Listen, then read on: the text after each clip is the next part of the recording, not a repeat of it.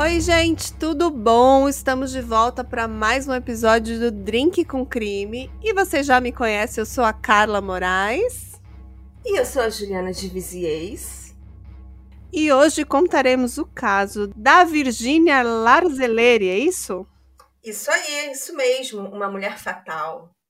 Hum, a Ju adora esses casos. Aposto Adoro. que tem sexo aí no meio, deve ter muito. muito. Deve ter muita libido, como sempre. E eu tô muito curiosa. Onde foi que aconteceu esse caso, Ju? Na Flórida. Hum, Estados Unidos. Estados sempre Unidos, tem coisa Flórida, boa, né? Sempre. É que depois do Texas, a Flórida é o meu estado preferido no true crime, sabe? Sendo que na Flórida acontece mais casos femininos, de criminosas femininas, mulheres fatais. Temos a Judy Buenoano, que também estará nesse episódio. Temos a Eileen Warnes, também estarão nesse episódio. Hum, muitas mulheres perigosas, pelo jeito. Muitas, muitas mulheres perigosas. Então vamos lá, gente. Vamos. Hoje vamos falar da Virginia Larzarelli. Ela nasceu Virginia Gillan em 27 de dezembro de 1952, na pequena cidade de Lake Wales, na Flórida. Ela pertencia a uma família americana bem modesta, que vivia num trailer com cinco pessoas: pai, mãe e três filhas. Ambos os pais trabalhavam numa fábrica de sucos, então eles não passavam necessidades, apesar de viverem num espaço apertado. O grande problema da família era o pai da Virginia, o Pee Antley. Ele era um alcoólatra que bebia diariamente sentado na varanda, ele não fazia mais nada da vida, não tinha interesse pela vida social, não tinha nenhum hobby, ele não fazia nada além de beber e abusar das filhas. E ele abusou fisicamente, mentalmente e sexualmente delas. Mas, segundo as irmãs de Virgínia, a filha que sempre levava pior e sofria mais abusos era a Virgínia. E por isso, aos 17 anos, em 1969, ela fugiu de casa e se casou com o primeiro de seus quatro maridos. Hum. O primeiro casamento de Virginia foi com um eletricista chamado Harry Matthews, e o relacionamento deles foi marcado por brigas e agressões. O casal teve dois filhos, Jason, o mais velho, e depois veio a Jéssica. Uma vez, a Virginia pediu ao Harry para ajudar seu primo, que estaria com o carro quebrado na estrada, e o Harry foi ajudar esse primo. Só que chegando no local, não era o tal primo que estava no carro, e sim um homem que saiu atirando contra o Harry. O Harry levou dois tiros, um pegou de raspão e o outro acertou seu braço direito, mas ele conseguiu correr e se esconder na floresta. O Harry ainda ouviu mais dois tiros sendo disparados em direção a ele. O atirador nunca foi identificado, nem nunca se provou que a Virgínia tinha algo a ver com o ataque. Mas ela falou para o marido ir lá no carro que tinha um atirador escondido. Suspeito, né? O Harry também achou e ficou com medo de sua mulher, e após quase uma década de casamento, em 1978, eles se divorciaram. Hey, você se interessa por crimes reais, serial killers, coisas macabras e tem um senso de humor um tanto quanto sórdido? Se sim, você não está sozinho. Se você precisa de um lugar recheado de pessoas como você, Venha conhecer o podcast Pátria Amada Criminal. Todas as semanas tentamos entender o pior da humanidade. Nesse processo a gente ri, chora, fica brava, fofoca, porque afinal de contas é assim que a gente fala quando está entre amigos. Suas novas melhores amigas trevosas estão aqui no Pátria Amada Criminal.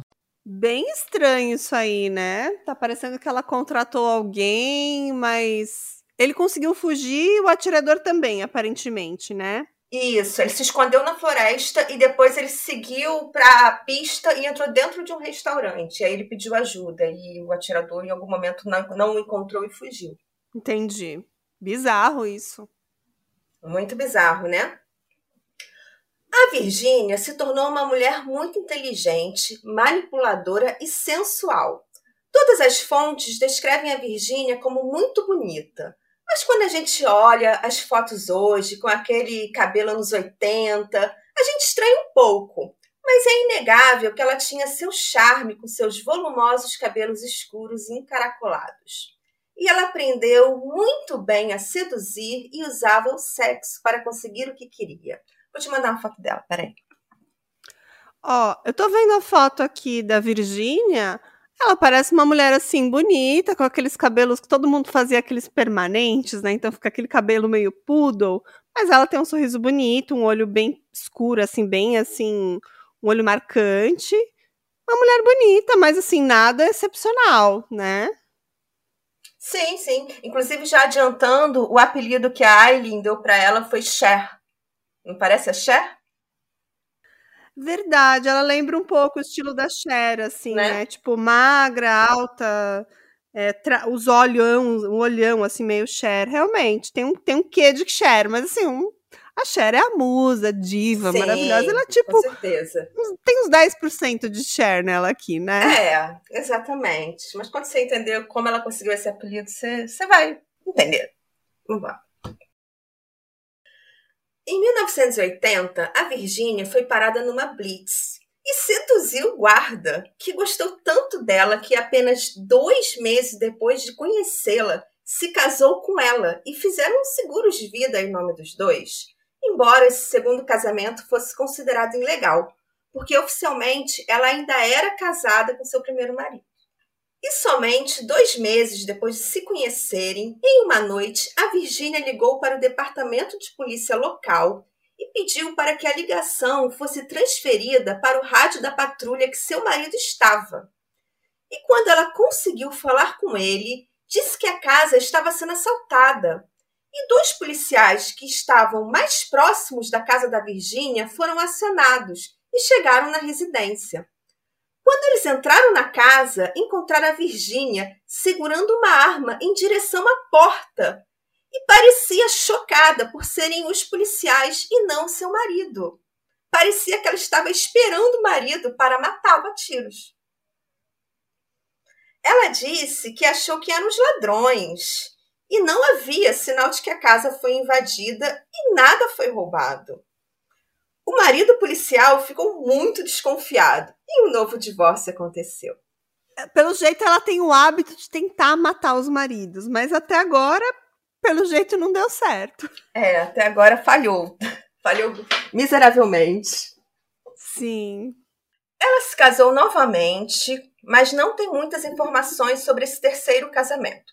O que se sabe é que logo após se casar, o marido teria sido abusivo e ela pediu anulação do casamento.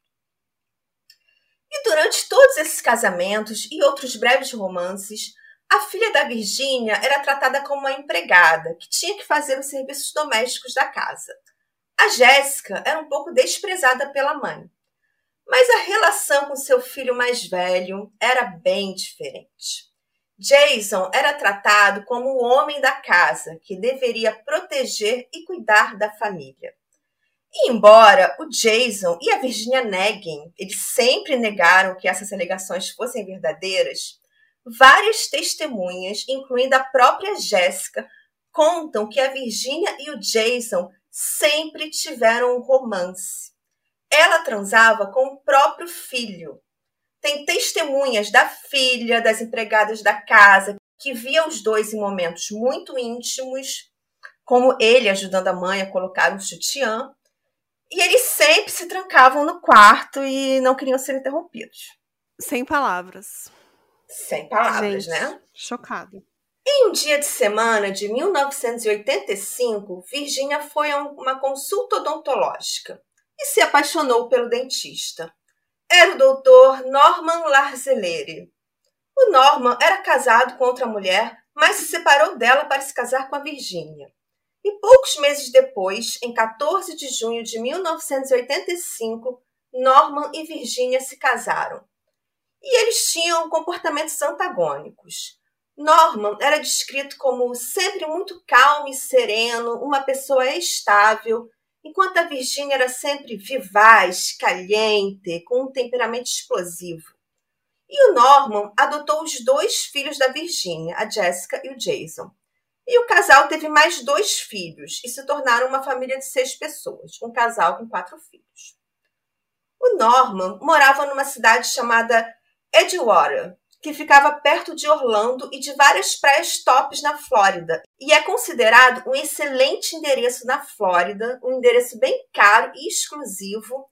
E ele morava numa casa espetacular, que era simplesmente o sonho de vida da Virgínia, que nasceu num trailer e sonhava em morar numa mansão maravilhosa. E agora ela estava casada com o dono de sua casa dos sonhos, que tinha piscina, uma quadra de basquete e uma casa de hóspedes. O Norman tinha um patrimônio líquido de 1,1 milhão de dólares, possuía barcos, carros e 200 mil dólares em pinturas e antiguidades. Mas ele era um cara super generoso, daqueles que, se vê um estranho pedindo carona, ele vai parar o carro e dá a carona. E em seu tempo livre, o Norman gostava de passear com seus cachorros e pescar. Era um cara tranquilão, com uma excelente renda. E o Norman foi um grande pai para Jéssica. A Jéssica passou a amar o Norman e realmente considerar um pai. Já com os Jason, as coisas não foram tão fáceis, já que sua esposa tinha um caso com seu próprio filho. O Norman, a princípio, não sabia, mas o Jason morria de ciúmes da mãe. E além do Jason, a Virginia sempre tinha vários casos extraconjugais. E a Virginia, ela também era uma mulher de negócios. Ela sempre trabalhou e teve sua própria renda. Ela chegou a ter a própria construtora, uma, uma pequena construtora numa cidade pequena, e ela teve por mais de 10 anos essa construtora. Mas em 1986, o negócio da Virginia faliu depois que ela foi acusada no Tribunal Estadual de desviar 30 mil dólares de uma obra em Daltona Beach, na Flórida, e no final do processo ela fez um acordo de 34 mil dólares e as acusações foram indeferidas. Só que a partir daí, a partir do momento em que a empresa dela faliu, ela passou a trabalhar na parte administrativa da clínica do Norman, onde ela começou a ter casos também com os clientes da clínica dentária, com os próprios pacientes do Norman. Antes dela trabalhar na clínica, os casos extraconjugais da Virgínia passavam batidos, mas a partir do momento que ela passou a ter casos dentro da clínica, as pessoas começaram a perceber. Ela sempre ia trabalhar com roupas apertadas e decotadas e ficava flertando com os clientes. Inclusive, sua filha Jéssica percebia e contava para o Norman, que ficava chateado, mas nunca tomou a iniciativa de querer se separar. Segundo os registros oficiais do caso, Virginia havia traído Norman com pelo menos três outros homens. Um deles era Philip Langton, um colecionador de animais exóticos que morava numa área nobre da Flórida, e o outro, um californiano que também chamava Norman, o Norman Lee Kahn e eles serão testemunhas no caso do tribunal. Enquanto todos esses casos aconteciam e a Jéssica contava para o Norman, o filho da Virginia, o Jason, começou a demonstrar um temperamento volátil e violento. E toda vez que a Jéssica contava para o Norman algo que a Virginia tinha feito, como um novo caso dela com um paciente da clínica, o Jason passou a ter ataques de raiva contra a irmã, contra a Jéssica. Uma vez ele a perseguiu e ela se escondeu no armário. Ele ficou batendo na porta, falando para ela sair, e quando ela finalmente saiu, ele deu um soco na cara dela e ela quebrou o nariz. Em outra ocasião, Jason jogou a Jéssica da escada e a chutou várias vezes, fazendo com que ela quebrasse algumas costelas. E não era só com a Jéssica que ele passou a ser violento, mas também com o Norman. O Jason passou a exigir dormir algumas noites com a sua mãe e o Norman, obviamente, não gostou da ideia e estava gerando brigas. Uma noite, o Jason pegou uma espada, uma espada que era um enfeite de parede, e ameaçou o Norman. Depois, o Norman comentou com a Jéssica que a Virginia e o Jason precisavam de ajuda psicológica. E eles estavam certos, né, Carla? Não, com certeza. Tem muita coisa errada nessa história, mas acho que principalmente essa história dessa relação incestuosa entre um filho e uma mãe, gente, é uma coisa assim que, que mostra, mostra que não tem nada saudável nessa família, né? Tá tudo Nem muito errado. Muito errado. E o Jason, ele era bissexual. Ele frequentava clubes gays em Orlando, mas sempre parecia apaixonado por sua mãe. Anos depois, o Jason falou que sabia que as pessoas desconfiavam do relacionamento deles, mas que era só amor que as pessoas não entendiam. E devido ao comportamento violento do Jason contra o próprio Norman, o Jason foi obrigado a se mudar da casa. Eles alugaram um apartamento para o Jason e financiaram a vida dele com uma gorda mesada. Nessa época, a Virginia tomava conta das finanças da clínica. Então, basicamente, tomava conta das finanças da família e assim mantinha o filho financeiramente. E a Virginia era uma pilantra caloteira. Ela começou a cobrar as seguradoras de saúde por procedimentos não realizados, ela não pagava impostos, ela passou a embolsar o dinheiro da clínica e passou a roubar os receituários do marido e passava esses receituários para o Jason, que vendia para o pessoal que queria comprar medicamentos derivados de morfina, os opioides, para pessoas que eram viciadas nesses medicamentos. Ou seja, ele estava praticamente é, vendendo medicamento ilegalmente. Era, era um crime semelhante ao tráfico de drogas. Sem saber, porque quem fazia isso, na verdade, era a Virgínia, né? Então, assim, é. Cara, ela conseguiu ferrar com a vida financeira dele, né? Conseguiu Sim. ferrar com a carreira do cara, com o negócio dele. Uhum. Que problema, né? É toda errada essa história do começo ao fim. Após ir morar sozinho, o Jason arrumou um namorado chamado Stephen Heidel, que foi morar com ele. E esse cara era um pilantra que gostava de extorquir as pessoas. E o Jason passou a precisar de mais dinheiro que vinha da clínica de Norman para manter os dois. No dia 8 de março de 1991, o Dr. Norman estava em sua clínica. Ele tinha acabado de almoçar e estava sentado na mesa de seu consultório, enquanto Virginia recebia um paciente na recepção. De repente, um carro para no estacionamento e sai um homem mascarado com uma espingarda de cano cerrado. E esse homem invade a clínica pela porta dos fundos e foi direto para o consultório do Dr. Norman que, quando viu o homem com uma arma, tentou correr em direção à sala de espera. Um paciente testemunhou que o Norman falou: Jason, é você, Jason? É você, Jason? Em seguida, o homem atirou duas vezes contra o Norman. Um tiro pegou no peito e levou o Norman rapidamente à morte naquele mesmo local. Gente, chocada, mas logo imaginei que eu tinha dedo do Jason aí no meio. É, deixa eu só tentar contextualizar. É, eu acredito que essa altura o Jason e a Jessica já eram adultos, né? Sim. E ela tinha mais um casal de filhos, pelo que eu entendi, crianças, né? Com Exato. o Norman. Com o Norman. Exatamente. Caramba. E ela tomava conta do negócio e acho que tinha interesses por trás dessa morte, né? Então, infelizmente, ele é. perdeu a vida ali mesmo. Perdeu a vida ali no local. Poxa. Infelizmente. O homem fugiu e a Virginia ficou desesperada chorando e ligou para o número de emergência. Ela gritava e dizia: Alguém veio aqui e atirou contra meu marido. Eu preciso de ajuda. A polícia começou a investigar e o testemunho do paciente que disse ter ouvido Norman questionar o atirador se seria seu enteado Jason, obviamente tornou Jason o principal suspeito. Seis semanas após o assassinato do Norman, o Steve Ridley, que era amante e morava junto com o Jason, ligou para a polícia e disse que queria conversar. Ele contou que sabia onde estava a arma do crime. Steven Ridley tinha 20 anos e parecia apavorado. Ele contou para a polícia que era pago pelos Larzereles para cuidar de seu filho problemático. E o detetive David Gamel ouviu o garoto falar por horas. O Steven disse que realizava tarefas domésticas para o Jason e o conhecia melhor do que a maioria. E ele contou que logo após a morte de Norman, o Jason escondeu uma espingarda de cano cerrado e uma pistola .45 argentina no sótão da casa da mãe do Steven. E uns dias depois, ele encontrou Jason e a Virginia, e ela, a Virginia, ordenou que o Steven fosse novamente ao sótão da casa de sua mãe, pegasse a espingarda e a pistola e um saco de cimento e levasse para casa dela. Quando Steven chegou na mansão, ele encontrou a Virginia e o Jason, que reclamava com sua mãe da falta de dinheiro.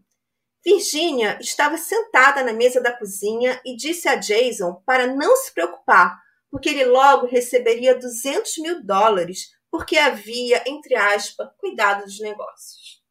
É, mas eu imagino que a essa altura a polícia também já estava atrás do Jason, atrás da Virginia. Vamos chegar muito perto deles, ainda mais com esse relato desse Steve, né?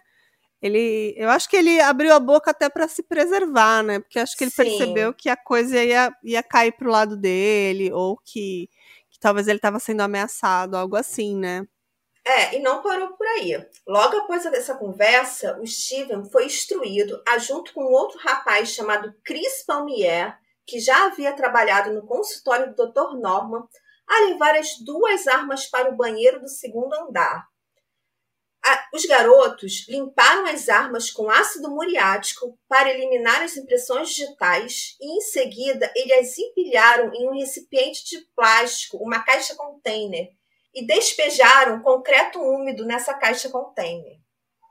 Em seguida, Virginia disse a eles para se livrarem das armas. Então, Steven e Chris partiram ao amanhecer no dia seguinte, dirigindo para o norte por horas até chegar à cidade de Santo Agostinho e em uma área deserta, eles saíram do carro e jogaram as armas nas águas turvas de um rio.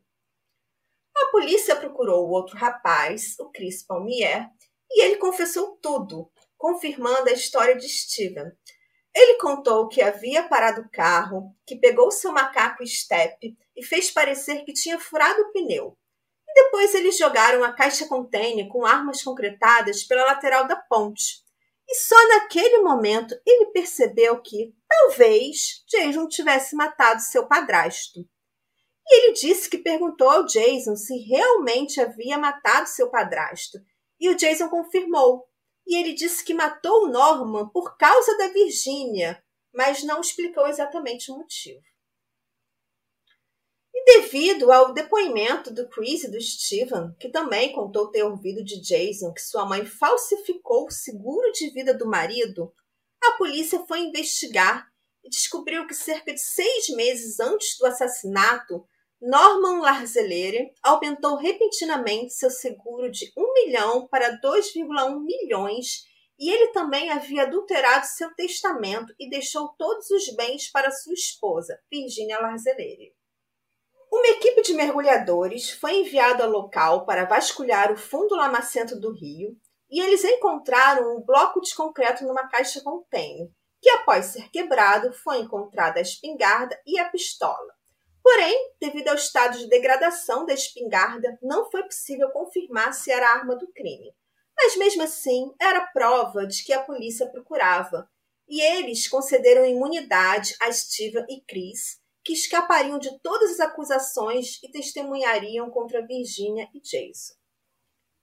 No dia seguinte, a polícia encontrou Virginia dirigindo para fora da cidade, tentando fugir com uma bolsa cheia de dinheiro e ouro. Ela foi presa, mas jurava que era inocente. Ah, tá. O julgamento de Virginia finalmente começou e foi separado do julgamento do Jason, que só vai ocorrer mais de um ano depois. A promotoria alegou que Virginia era uma assassina fria e calculista que manipulou seu próprio filho para matar seu marido e ficar com o seguro. A promotoria alegava que Virginia falsificou a assinatura do marido na nova pólice de seguros e no testamento. Steven e Chris também testemunharam contra Virginia no julgamento e a colocaram na posição de mandante do crime, enquanto Jason foi o atirador. Steven disse que ajudou no crime devido ao controle que Virginia tinha sobre ele e que tinha medo dela. Ele falou: ela é má, ela não pensaria duas vezes antes de me matar também. A babá das crianças, dos filhos menores de Norman e Virginia, testemunharam que várias vezes viu o comportamento inapropriado de Virginia e Jason e que, e que eles se trancavam por horas no quarto. Philip Langton, amante da Virginia e colecionador de animais exóticos, testemunhou que uma vez Virginia reclamou que o Norman teria abusado dela e que por isso ela queria se livrar do Norman. e poderia pagar 50 mil dólares ao matador. O Philip disse que na época não achou que ela estava falando sério. Outro amante da Virgínia, o californiano que também chamava Norman e que namorou a Virgínia por três meses no início de 1989, testemunhou que ela dizia querer matar seu marido para poder se casar com ele. A defesa da Virgínia alegava que ela era inocente. E, em 24 de fevereiro, após apenas uma hora de deliberação, o júri considerou Virginia Larzelere culpada de assassinato em primeiro grau e ela foi condenada à pena de morte pelo assassinato de seu marido. Hum, então eu desconfio que foi aí que ela conheceu essas outras pessoas. A nossa amiga Julie Banuano, Exato. a nossa outra amiga lá, esqueci o nome dela. A Aileen Warnes. Eileen Warnes. Do filme Monster, né? Acho que todo mundo conhece, né? Do filme Monster. Sim, sim. Ela era a famosa assassina dos caminhoneiros, né? Isso, isso. Quando a Virginia chegou no corredor da morte da Flórida, ela foi recebida por risadas debochadas da Eileen Worms, que gritava de sua cela: Olá, olá, seja bem-vinda! Como você está hoje? Debochando. Eu imagino sabe? que elas viraram best friends, BFFs. Sim, sim.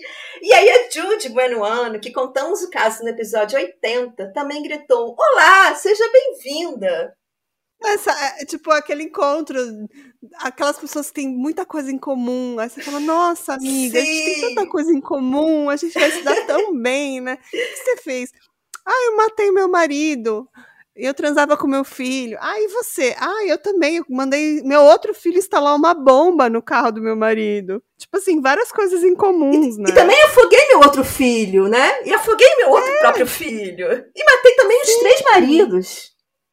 Super, É, né? Super de E boa. aí, Aileen, o que, que você fazia? Ah, eu deve ter matado vários, vários caras aí. Nem sei, acho que eu perdi as contas. Então, vou vou falar exatamente sobre isso, porque segundo a a Virgínia, são palavras dela, tá? O corredor da morte é a última parada. Todo mundo é seu amigo. É uma irmandade, porque você nunca sabe quando a sentença da morte será assinada. Nós compartilhamos tudo.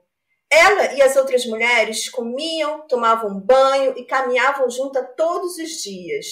Todos menos a Aileen Worms, que, segundo a Virgínia, a Aileen às vezes gritava noite adentro, tomava banho apenas a cada dois meses e colocou o apelido de Cher na Virgínia. Lembra que eu comentei? Nesse momento que ela ganhou o apelido de Cher.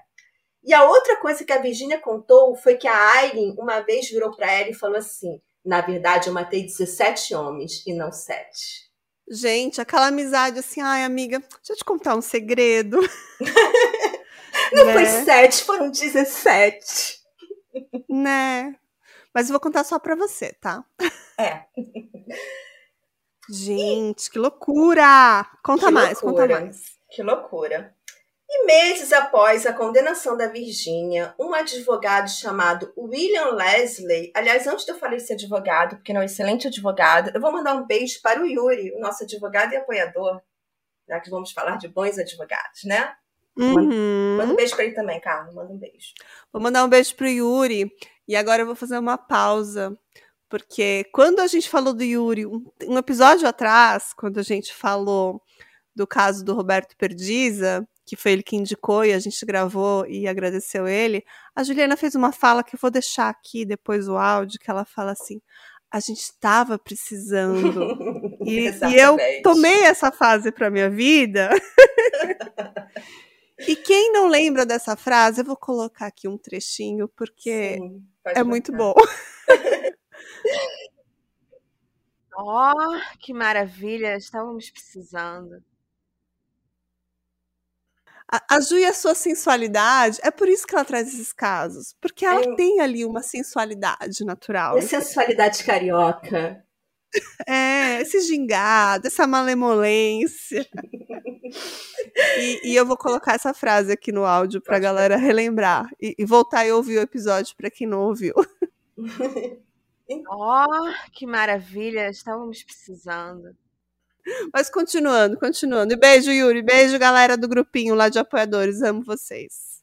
Então, mas assim como o Yuri, o William Leslie era um grande advogado. e ele assumiu a defesa do Jason Larzerere.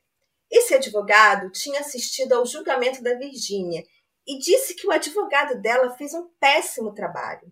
Segundo William, o Estado não tinha provas irrefutáveis para condenar a Virgínia. E ela só foi condenada devido ao péssimo trabalho de seu advogado, que não tinha experiência nesse tipo de caso. O William contratou uma dúzia de especialistas para investigar as evidências do Estado. Ele descobriu que, de acordo com o especialista em caligrafia Chill Salomon, da Palm Springs, Flórida, a Virginia Larzelleri não falsificou a assinatura do testamento de seu marido, nem da pólice de seguros. O perito também demonstrou que a assinatura do tabelião era genuína e esse fato desconstruía um dos argumentos da promotoria que alegava que a Virgínia tinha falsificado a assinatura de seu marido. Um analista de seguros confirmou que as apólices de seguro de vida não eram excessivas, e sim condizentes com o padrão de vida do casal. O advogado também descobriu que exames que favoreciam os réus foram ocultados do julgamento. O que aconteceu foi que Steven contou ter visto uma espingarda sobre uma cama de lasca de metal perto do sofá do apartamento do Jason. Quando a polícia vasculhou o apartamento, eles encontraram as lascas de metal, mas os exames periciais afirmaram que essas lascas não combinavam com a liga da espingarda recuperada do Rio. Então havia uma grande chance de não ser a arma do crime. É, não sei. Eu realmente acho que o amigo barra namorado do Jason não ia inventar essa história dessa ocultação dessa arma. E parece que foi tudo muito planejado pra, pra não dar esse match. Não sei. Eu tô achando Pois que é. talvez. Talvez essa prova material não tenha dado match, mas talvez tenha algum erro aí nessa, nessa interpretação e tudo mais, né, Ju? É, é uma- é uma possibilidade. E não foi só esse exame. Outra perícia que foi ocultada do julgamento mostrava que o concreto encontrado em uma panela na casa da Virgínia não correspondia ao concreto da caixa container com as armas que estavam no rio, aumentando mais as suspeitas de que aquelas não eram as armas do crime. William também construiu um perfil perturbador da principal testemunha do Estado, Stephen Ridley, que, segundo seus amigos, ele era inseguro, motivado por dinheiro e altamente desonesto. Os amigos dele deram declarações contando que Steven sempre queria dinheiro e aplicava vários golpes financeiros. Steven também tinha uma propensão para a violência. Segundo o testemunho de seu amigo Jeff Sansbury, meses antes do assassinato, no estacionamento de um clube gay em Orlando chamado Big Bang, o Steven sacou uma pistola argentina .45, a mesma que ele sempre alegou ser do Jason, e enfiou no rosto desse tal Jeff, ameaçando o homem.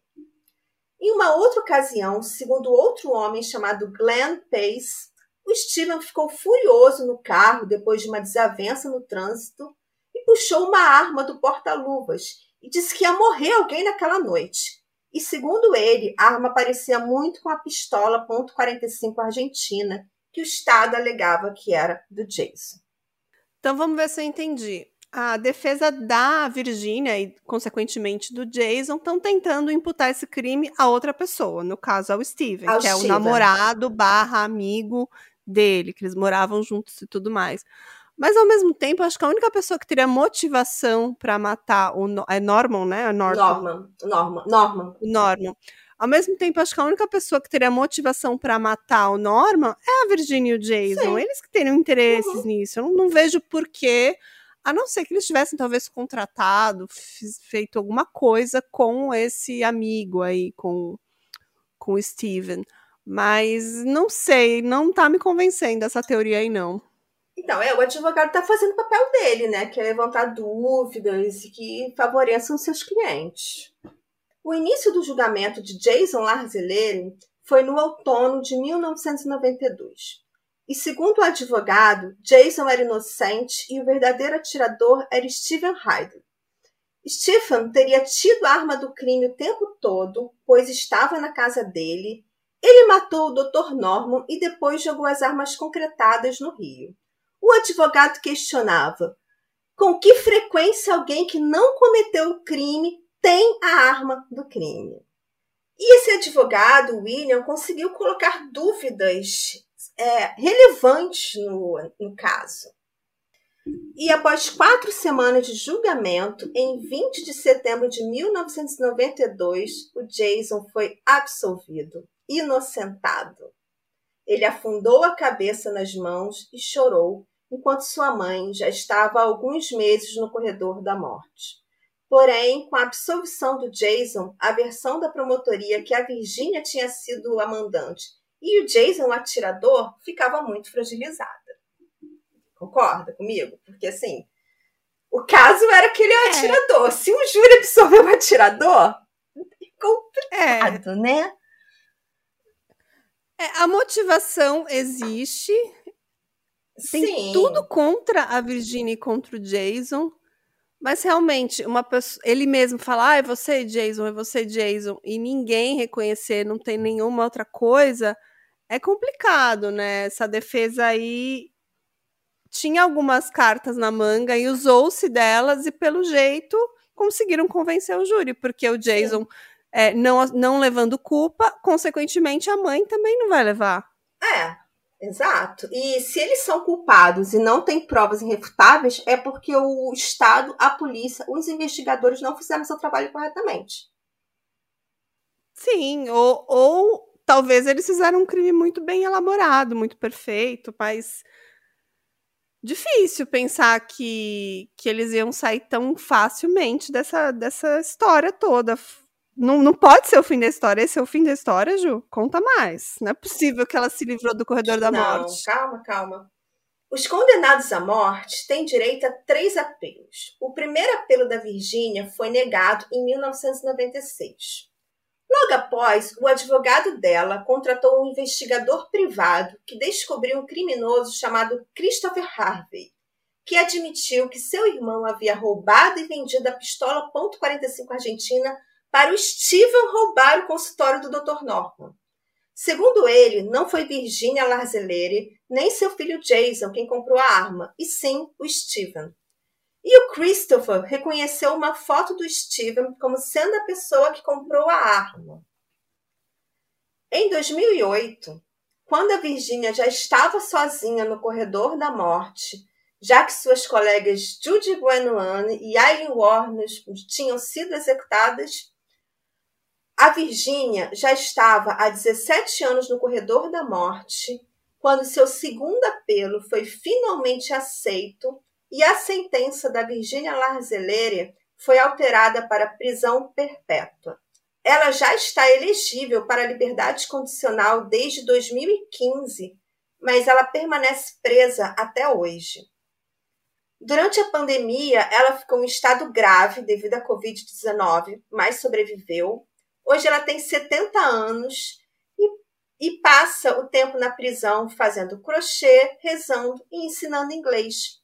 Ela mantém a esperança de um dia sair livre e ela ainda mantém contato por cartas com seu filho Jason, que hoje mora na Europa. E esse foi o caso de hoje. Caramba, o Jason se deu bem então nessa história, né? Sim, sim. Não, é estranho, porque ela continua atrás das grades e, e o, o, crime, se for realmente da forma que ele foi é, elaborado ali pela, pela acusação, tem que ter a participação do Jason, né? Quem Isso. atirou? Não foi ela. ela. Ela foi uma testemunha, ela estava no local, ela ligou para a polícia. É, tem testemunhas dizendo que não foi ela que atirou. E ela pagou pelo crime, né? Sim, eu vou dar minha opinião sobre esse caso. Eu, pessoalmente, acho que ela e o Jason são culpados? Acho. Uhum. Mas eu sou garantista na justiça. Eu acho que só pode ser condenado se tiver provas irrefutáveis. Ninguém pode ser condenado só com convicção. E acho também uhum. que nenhum crime é perfeito. Se o crime ocorreu uhum. e tem uma boa investigação, é possível encontrar uma prova irrefutável. Se não foi encontrada, é culpa do Estado e, a, e não deveria haver condenação. Essa é a minha opinião. Mas eu acho que ela é culpada, sim, é o Jason. Mas eu, entre eu achar e entre eu achar e achar correta a pessoa estar tá condenada sem provas irrefutáveis é uma grande distância. É, e, e, tem uma coisa, essa investigação tem que falar quem que puxou o gatilho, porque não foi sim. ela. Não foi e, ela. E, teoricamente, eles provaram a, a, a lei, a, o Estado americano falou que não foi o Jason, porque ele foi. Ele- Não foi o Jason.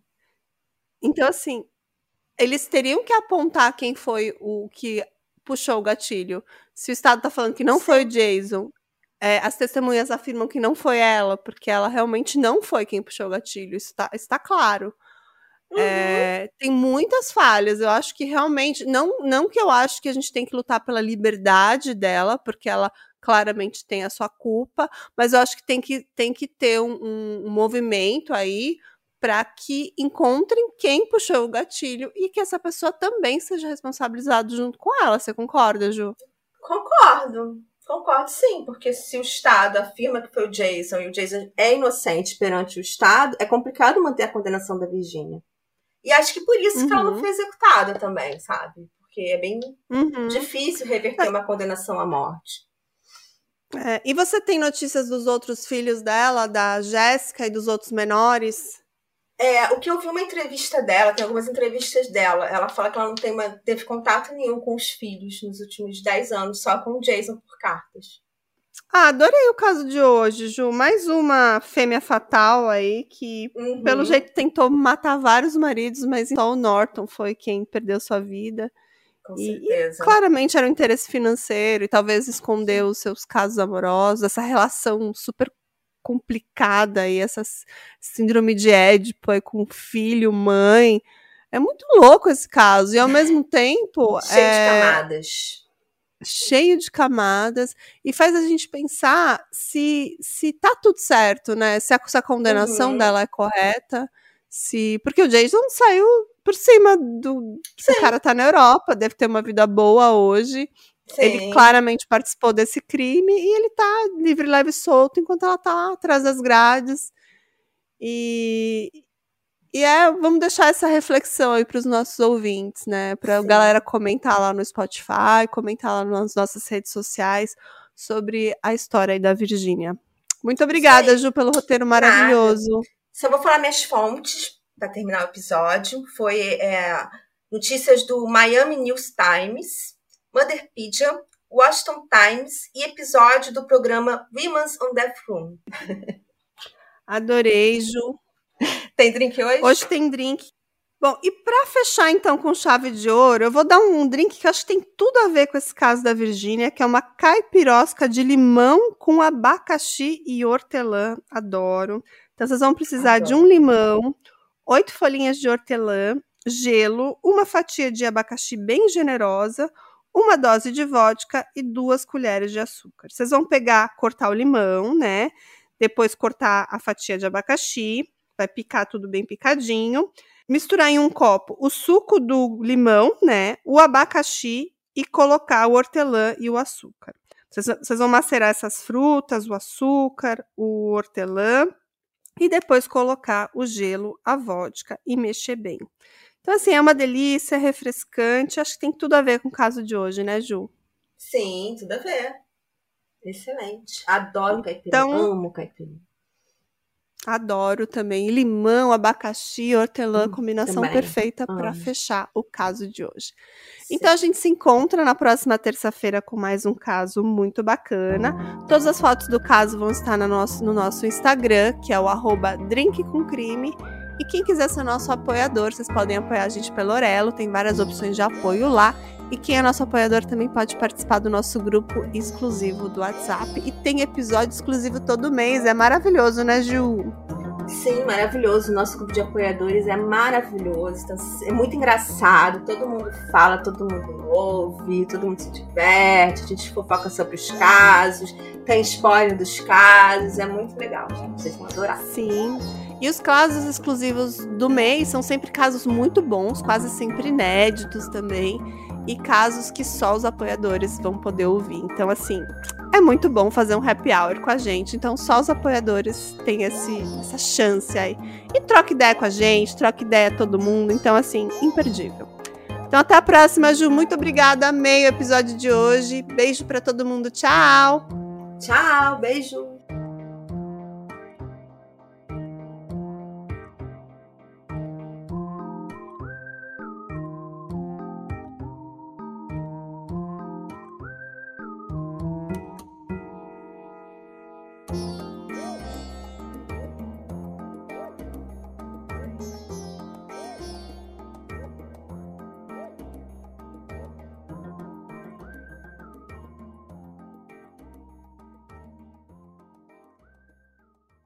Hey, você se interessa por crimes reais, serial killers, coisas macabras e tem um senso de humor um tanto quanto sórdido? Se sim, você não está sozinho. Se você precisa de um lugar recheado de pessoas como você, venha conhecer o podcast Pátria Amada Criminal. Todas as semanas tentamos entender o pior da humanidade. Nesse processo a gente ri, chora, fica brava, fofoca, porque afinal de contas é assim que a gente fala quando está entre amigos. Suas novas melhores amigas trevosas estão aqui no Pátria Amada Criminal.